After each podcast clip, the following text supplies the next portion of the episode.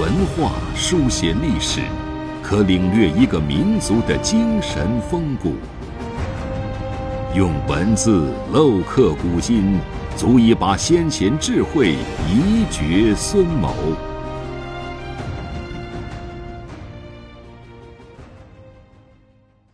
欢迎收听制药 FM，每晚八点和您分享经典智慧。大家好，从今天开始啊，我们开始选读《群书治要续编》魏书中的内容，也就是啊《群书治要续编》的第三卷。魏书啊，也是二十四史之一，是北齐人魏收所著的一部啊纪传体断代史书，记载了北魏至魏王拓跋圭登国元年。也就是公元三百八十六年至啊东魏孝静帝武定八年，也就是公元五百五十年的鲜卑贵族政权一百六十多年的历史。北魏呢是南北朝时啊北朝的第一个王朝。公元三百八十六年，拓跋圭啊趁前秦四分五裂之际。在流川自称代王，重建代国，定都圣乐，就是今天内蒙古呼和浩特的和林格尔。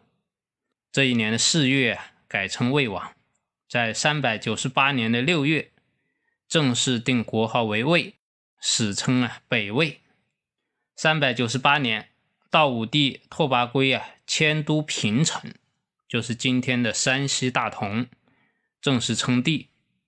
到四百三十九年，太武帝拓跋焘统一北方；到四百九十三年，孝文帝拓跋宏迁都洛阳，大举改革。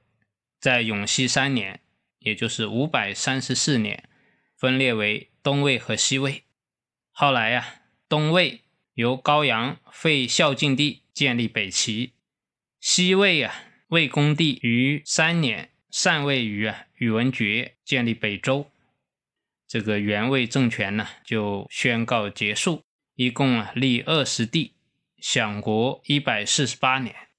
这个是南北朝时期啊存在时间最长的一个政权，所以在南北朝的史书当中啊续编中记录魏书的内容最多，一共有一卷。今天开始啊，我们学习魏书当中啊拓跋宏的本纪当中的内容。拓跋宏呢，也就是著名的北魏啊孝文帝，他是北魏第七位皇帝，也是中国历史上非常杰出的一位啊少数民族政治家、改革家。啊，后代对他的评价呀也非常的高。他在位期间最重要、最有影响的一件事情啊。就是，迁都洛阳，可以说促进了中国啊少数民族和汉族的融合。后来北魏分裂为东魏和西魏，分别就是后来的北周和北齐。北周灭掉北齐，统一北方。再后来呢，隋文帝在北周的基础上，建立隋朝，消灭南陈，正式啊统一中国。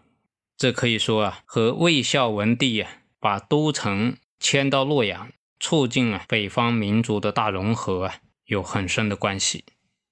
今天呢，我们从续编辑录的魏孝文帝的本纪当中啊，选择了他的一段诏令的内容和大家分享。这里主要讲到啊，作为一个领导人，应该呀听多方面的意见。这段文字是这样的：帝业自重，非广寻，无以自治；王物自繁。非博采，无以兴功。先王知其如此，故虚己以求过，明术以施救，是以见古至于尧氏，傍目立于舜庭，用人耳目视达，数类贤兮。帝业至重，帝业就是做帝王，这个是天下最大的业了，这个非常的重要。啊，因为关系到天下人的生活安定，所以要想治理好天下呀，一定要啊听取多方面的意见。因此啊，这里讲非广寻无以自治啊，啊，你不广泛垂询，听取多方面的意见，怎么能够让国家政治啊实现安定清平呢？王物至繁，非博采无以兴功。啊，王物这是指作为君王，公事非常繁多，一定要博采众长，才能够啊建立功业。这都是讲到做一个领导者要能够广纳谏言。先王之岂如此？所以古代这些圣君明王明白这个道理，故啊虚己以求过。虚己啊，就是用谦虚的态度来听取啊别人的意见，看看自己有哪些过失，哪些地方啊做的不好。明术以示旧，就是要以术道来待人，来反思自己的过失，是以啊见古之于尧氏。这是讲在尧帝的时候啊，尧帝啊在朝廷外设立啊谏鼓，就是百姓啊可以敲这个鼓进言。谤木立于舜庭，这是讲在舜帝的时候，朝廷外啊树立这个谤木。尧舜设立谏鼓谤木的目的，就是希望能够啊听取四方的意见，把政事办理好，最后啊让天下能够安定。啊，所以自古啊，这些优秀的帝王，他们最重要的一个优点呢，就是能够啊广纳谏言。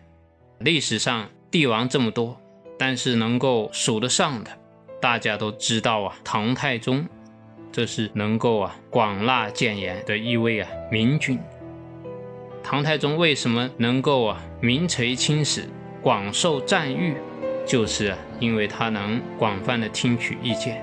啊，能够听人的劝谏，这个是做一个领导者非常重要的一个素质。这就是我们今天学习的内容，谢谢大家。